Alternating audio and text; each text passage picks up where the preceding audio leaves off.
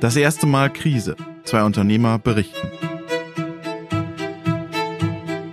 Dieser Podcast wird Ihnen präsentiert von der Hannover Messe.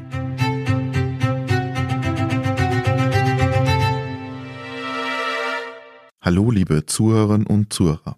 Mein Name ist Robert Weber. Das ist die vierte Folge des Podcasts Das erste Mal Krise. Wir sind heute zu Besuch bei Theo Steininger. Doch vorab noch dieses. In der Corona-Zeit unterliegen die politischen Prozesse einer nie geahnten Beschleunigung. In der letzten Folge forderte Marco Bauer von BRM eine Erhöhung des Kurzarbeitergeldes und wenige Stunden nach der Aufzeichnung war die Entscheidung da. Es gibt mehr Geld. Auch in dieser Folge könnte uns das wieder so ergehen. Theo Steininger baut gerade mit seiner Frau und den drei Kindern sein eigenes Haus. Die Betreuungssituation ist schwierig. Wir haben eine Tochter, die sitzt in der ersten Klasse das ist schon mal eine Herausforderung für sich, das äh, Homeschooling da zu übernehmen. Aber schlicht und ergreifend drei Kinder zu Hause. Wir haben jetzt aktuell noch keinen Garten. Puh, ja, also äh, daher kommt dann eher eigentlich jetzt äh, der, der, der Hauptstresspunkt. Am Wochenende sind die Eltern auf der Baustelle, arbeiten im Haus. Die Kinder spielen in den Sandbergen, dort, wo später einmal der Rasen wachsen soll. Die zweite Baustelle ist ein Unternehmen, Erium. Wie laufen die Geschäfte? Der Tino, der, der, der wird noch ähm, zurückhaltender, als es jetzt vor zwei Wochen der Fall war. Das heißt, ähm, von, von ein, zwei Kunden äh, ist die Message gekommen, wir delayen jetzt erstmal die Gespräche auf unbestimmte Zeit. Ja, also vor zwei Wochen da war zumindest, ja, jetzt lasst uns mal ein bisschen abwarten und gab noch einen Follow-up-Termin. Mittlerweile sind die, die Ansprechpartner selbst dafür zu vorsichtig. Äh, und was ich auch merke, ist, dass sich wohl allmählich die, die zweite und drittordnungseffekte durch, zeichnen. Das heißt, auch Branchen, die nicht unmittelbar betroffen sind, die merken es halt einfach, dass die, die, die ganze, das ganze Ökosystem ähm, äh, in Schwierigkeiten gerät. Eine angespannte Marktsituation. Das Projektgeschäft ist schwieriger geworden. Steininger und seine Kolleginnen und Kollegen wählten deshalb einen neuen Weg. Zwölf Stundentage liegen hinter den Bayern. Der Vertrieb ihrer Software wird sich verändern.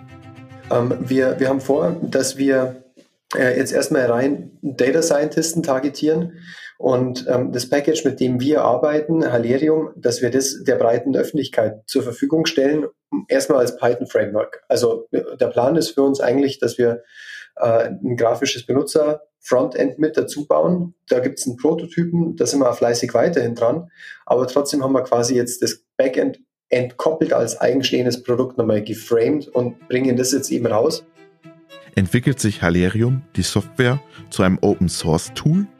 Das Produkt geschickt zerschneiden, um wirklich einen Open Source Kern anbieten zu können, den wir auch guten Gewissens rausgeben können, ohne uns äh, komplett Harakiri-mäßig äh, den, den, den äh, Rest zu geben, einfach aufgrund der IP-Thematik.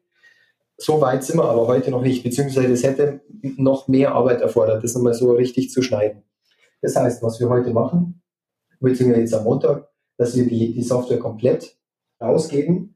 Allerdings Closed Source und immer mit einer äh, Lizenz, die man benötigt, wobei wir die Lizenzen sehr freigebig rausgeben werden. Also wenn es mal jemand ausprobieren möchte, dann kriegt er ohne äh, dumme Nachfragen äh, sofort eine Lizenz für einen Monat zum Beispiel. Aber ich möchte schon mit den Leuten ins Gespräch kommen. Also, äh, dass die mir kurz erklären, was haben sie damit vor, damit wir eben wieder das Feedback kriegen. Steininger will Feedback von den Anwendern und vorgemerkt bei den Kunden sein, wenn es wieder losgeht, wenn der Markt wieder anspringt. Und der Astrophysiker Steininger stellt Halerium auch Corona-Wissenschaftlern zur Verfügung. Der Clou ihrer Anwendung? Mit wenigen Daten und viel Domänenwissen mathematische Ansätze so zu fahren, die sehr komplex sind. Steininger ärgert sich schon seit einigen Tagen. Das Problem ist zum einen, ähm, das, dass die Daten, auf die man Zugriff hat, äh, teilweise, hm, naja, ich, ich möchte jetzt da nicht unterstellen, schlecht dokumentiert, aber dass die Leute nicht die, die, die, die Metainformationen zu den Daten berücksichtigen. Beispielsweise, das haben wahrscheinlich hier schon die meisten mittlerweile gehört, wie viel wurde denn in dem Land getestet? Und dann die Todesfälle mit den getesteten Zahlen zu vergleichen, naja, da muss ich wissen, wie, wie gut war denn die, die Testdurchdringung. Ansonsten, äh, klar, wenn ich niemanden teste, dann, dann, dann äh, finde ich auch niemanden, der äh, an Corona erkrankt ist. Und ähm, es gibt verschiedene, ich habe schon verschiedene Auswertungen gesehen, ähm, auch zum Beispiel, dass, dass mal versucht wurde, von der Temperatur äh, eines Landes, also Durchschnittstemperatur der letzten Wochen auf die Ansteckungsquote irgendwie Rückschlüsse zu ziehen. Und dann kommt irgendwas raus mit einer Signifikanz von, von eineinhalb, zwei Sigma, wo dann heißt, ja, wenn es hier heißer wird, dann, dann ist Corona nicht mehr so ansteckend. Aber das ist im Endeffekt keine valide statistische Aussage. Ja, und, und vor allem Signifikanzniveaus richtig einzuschätzen. Also in der Wissenschaft, wenn du nicht eine Signifikanz von 5, 6 Sigma hast, dann traust du dich, das eigentlich nicht ernsthaft einem großen Publikum vorzustellen. Und hier wird dann mit einer eigentlich eher, ähm, ja, etwas, das, das höchstwahrscheinlich einfach dann in dem Fall Zufall war, oder wo zumindest die Gefahr dafür recht groß, groß wird, wird sofort rausgegangen, ja, wir haben hier was gefunden. Also das ist für mich einfach, oder vor allem Effekthascherei. Und ähm, das Package, mit dem wir arbeiten, Halerium, macht besser, ähm, dass man mit unserer Software Modelle baut auf Basis von äh, Domänenwissen.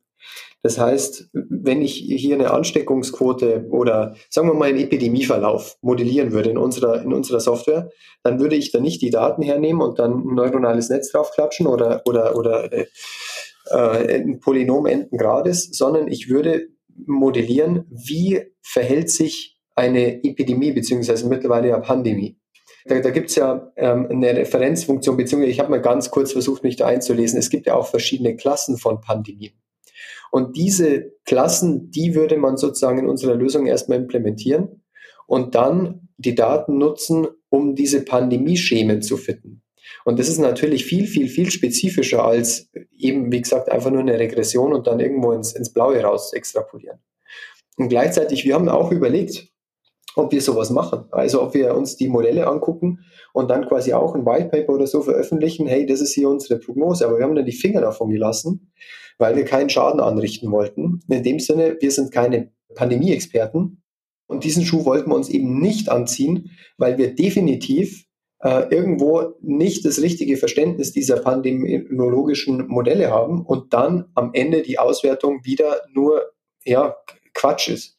Ja, und von daher, das ist auch unser Plan. Es gibt einige coole Communities mittlerweile, die sich zum Ziel gesetzt haben, äh, Data Science Methoden dem Wohl aller da äh, anzuwenden und, und bei der Datenanalyse zu helfen. Und wir werden da auch unser Tool zur Verfügung stellen, aber die, das quasi in die Hand geben von Menschen, die sich wirklich mit Pandemien auskennen. Seit zwei Wochen arbeiten sie auf den Go Live ihrer Software hin. Remote wohlgemerkt. Das geht, weil wir äh, saugute Leute sind.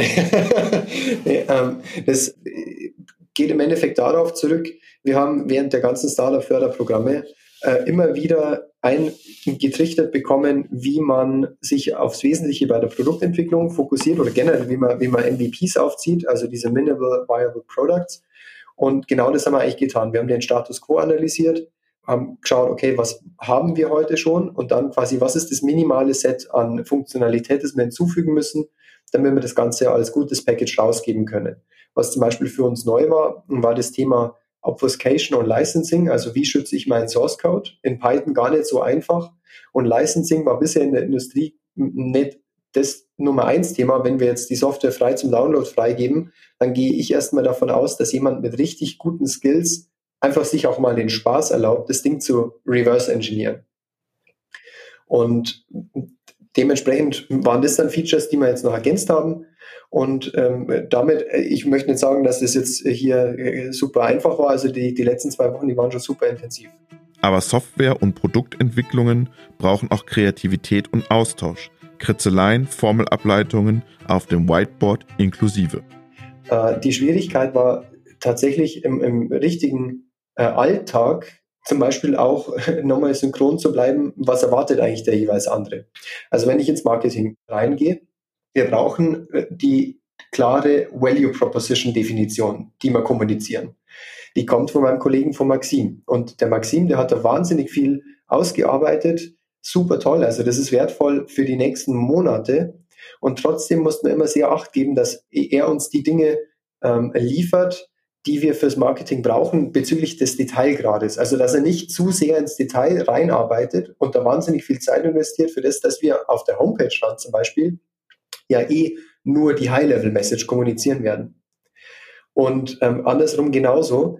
dass wenn der Maxim fragt, ja, welche Features seht ihr vertrieblich raus, sind denn am wertvollsten, dass wir da jetzt dann irgendwie viel zu weit nach vorne laufen und dann da wieder viel zu ausführlich irgendwelche Dinge aufbereiten, wo er dann sagt, hey, Moment mal, ja, wir haben jetzt hier eh nur Zeit für das, das und vielleicht höchstens noch das. Ja, und dann war's das. Einfach weil nicht mehr Zeit und mehr Ressourcen da sind. Das Remote dann über die Bühne zu kriegen, hm, das war herausfordernd, wobei äh, wir das mittlerweile ganz gut auch, denke ich, hinkriegen. Ich hatte es ja letztes Mal schon erzählt, dass das für uns grundsätzlich mal nichts Neues ist.